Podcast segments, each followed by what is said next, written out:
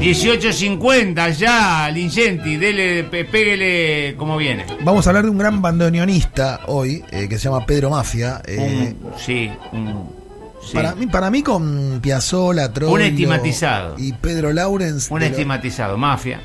por el nombre, por el nombre. De los de los grandes, creo que se dice mafia, porque viste que a Diana Mafia le dicen mafia, y a Paula Mafia le Sí. dicen mafia. Sí. Sí, sí. Yo creo que es Pedro Mafia. Pe- yo siempre escuché Pedro Mafia. Bueno. No sé cómo será Mafia, pero. Voy a empezar la columna recomendando un libro que se consigue muy fácil, vale en Mercado Libre de 1200 pesos y la verdad vale la pena si te interesa el tango, que se llama El tango, el bandoneón y sus intérpretes, que es como una recorrida por el tango pero haciendo foco en los bandoneonistas.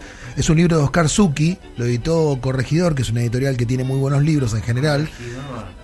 Sí, es una editorial vieja, vieja, Sí, como de La sí, Flor. ¿viste? Son editoriales argentinas De, de toda la vida.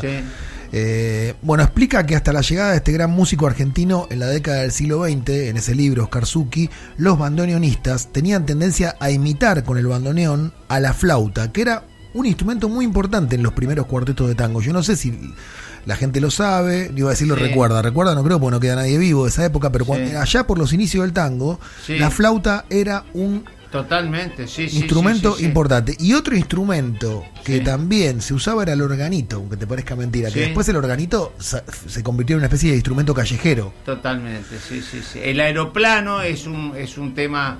El aeroplano es un tema que tiene flauta, por ejemplo. Ahí Eh, va. eh, con un quinteto hecho. Después te lo voy a mostrar. Cuartetos y quintetos era muy frecuente que se use flauta. Bueno, Mafia tuvo una infancia muy co- complicada, porque estábamos hablando de los papás eh, hace un ratito fuera del aire. Él, el padre lo mandaba. Eh, Ma- Mafia toca desde muy temprano el, el bandoneón, desde muy Mm. jovencito. Tenía un tipo que tenía una virtud para eso, ¿no? Eh, y lo obligaba a pasar la gorra después de cada tango que pasaba, que tocaba. O sea, no después de tocar cuatro o cinco tangos. Después de cada tango le decía, anda a buscar con la gorra la plata. Y si no, te cago a cadenazos. Esto lo contó Pedro Eh. Mafia. Con una cadena le pegaba el padre. Y esto lo marcó de- para toda la vida, Eh, literalmente. literalmente, además, obviamente. Te la dejé servida. Eh, él inventó un sonido que para mí es más grave, como más reconcentrado, medio soñador y bastante triste. Y yo creo que esa tristeza tiene que ver con esta relación con el padre. Vamos a escuchar esa tristeza un poco, digamos, metabolizada en esta en este tanguito que se llama Perlas Negras y en el que toca muy bien Pedro Mafia. A ver. está.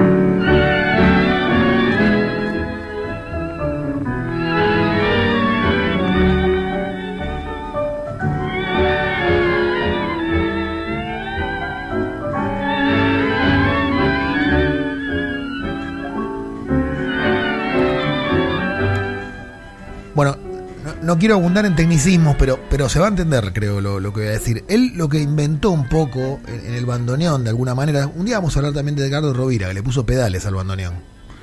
Eh, como, como si fuera un rockero. Inventó los, los acentos desplazados, digamos, el fraseo y el rubato. ¿Qué es el rubato? Es, digamos, un recurso interpretativo que altera el valor de ciertas notas por medio de una aceleración o ralentización del tiempo. Es decir, el tipo lo que hacía es jugar con el tiempo, con el bandoneón. Como si fraseara. Como si fraseara. Lo, lo que hacía el polaco Goyeneche con, con este, este, del río. ¿Me entendés? Frasear, achicar o bajar, eh, o- o- siempre que vaya entrando en el compás. Sí, es muy difícil hacer eso. El, el polaco, Solamente algunos talentosos. por eso lo hacía el polaco, por eso lo hacía Mafia con el bandoneón. Sí. Eh, inventó de alguna manera eh, un estilo de, Sí. de tocar. De hecho, hay un tango que se llama eh, a, a Pedro Mafia, que, que es un tango que compuso Troilo en honor a Mafia, porque lo, mirá, si, si Troilo te admira como bandoneonista, claro. es como que Maradona te, te- te admire como futbolista. Sí, sí. Eh, ¿Sabes cómo se le dice también al, al bandoneón? Algunos le dicen jaula y otros le dicen costilludo. Totalmente. Sí. ¿Sabías eso? Sí, sí.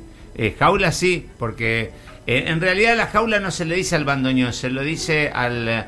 a- porque venía. Al eh, fuelle. al fu- a- no, ve- venía con un estuche. Cuando. Ah. Hay, hay una anécdota que te la hago cortita. Dale, dale. que, que dice que, que se fue a Japón, este polaco Goyen, Cita era la mujer de Troilo. Y se fue el polaco Goyen y, y- y, pues, eran muchachos traviesos, los dos salían. Y entonces el, el hombre entra en Tokio y va a saludar y dice cita a la jaula. No la habían llevado, no. Y otra que cuando el avión paró, se quedaron en Bolivia, iban a estar dos días, se quedaron un mes. Y cuando bajaron acá al aeropuerto, qué paisito Bolivia. porque lo habían pasado bien. Y sí, en Bolivia, Sí. me imagino además. Sí, sí, sí. Bueno, eh, eh, Mm. Suki cuenta en su libro, volvemos al libro de Suki, que. Mafia huyó de su casa en la adolescencia para buscar refugio en la Negra María. La Negra María eh, es, es importante la historia del tango, porque fue como la madre de varios músicos eh, de diferentes padres y estuvo relacionada con rufianes del sur de la provincia de Buenos Aires. Era un momento en el que el tango era muy orillero y muy malevo. Eh, y en esos lupanares y cafetines australes, digamos, en el sur, lindantes con la Patagonia, en el sur de la provincia de Buenos Aires, esta señora envió al Tanito Mafia, eh, eh, que no había, digamos, olvidado al, al, al bandoneón, lo llevó para ese viaje y ahí conoció, en Punta Arenas, conoció a Carlos Gardel y a José Razano. Y después conoció al pianista Roberto Firpo y ahí empezó a hacerse un poco más conocido Pedro Mafia gracias a todos estos grandes músicos que son parte de los inicios del tango. No estamos hablando de una especie de pionero.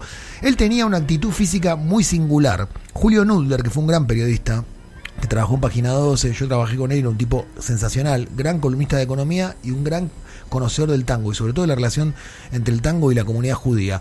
Él decía que cuando tocaba Mafia eh, eh, tenía un- un estilo muy particular, o sea, no se movía, que los bandoneonistas suelen ser un poco, Mm. viste, exagerados en los movimientos, no se inclinaba sobre el instrumento como hacía Piazzolla, no lo curvaba sobre la rodilla, tenía modos como suaves, quietos, ¿no? Como una cosa delicada, y saludaba con una imperceptible inclinación de cabeza. Era como un tanito Así. remilgadito y educadito.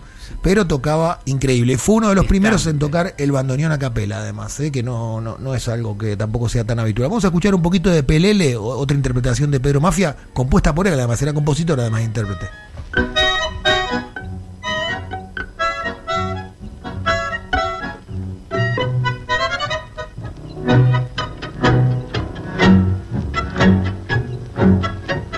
Esto es un estilo más darienzo, ¿no? Arrastrado. La mudanza, decían. ¿Viste? Por. Bum, bum, bum. Arrastrando el mueble. Claro. Por eso la mudanza. Hay diferencias, yo sé que mucha gente quizás eh, escucha el tango y le parece todo parecido, pero hay diferencias sutiles pero importantes en cada cosa que ponemos y creo que, que se puede apreciar. Trabajó con Sebastián Piana, con Julio De Caro, perdón, y con Pedro Laurens. eh, también, insisto, fue un admirado de, de Aníbal Troilo. Aníbal Troilo habló muchas veces muy bien de Pedro Mafia. eh, y bueno, fue un gran, un gran bandoneonista, un gran músico, un gran intérprete, eh, un gran compositor. No es tan frecuente que, digamos, que seas compositor cuando tocas el bandoneón. eh, no, no siempre, sos más un sesionista. Bueno, este es el caso de un gran compositor. Vamos para despedirnos, escuchar a Murado, que es otra composición para mí de los tangos más lindos que hizo Pedro Mafia. Y con eso cerramos este recorrido y este homenaje a este gran músico argentino, el Tanito Mafia.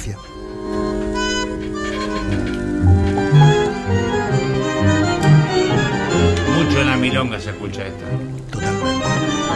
Tango clásico, ¿no?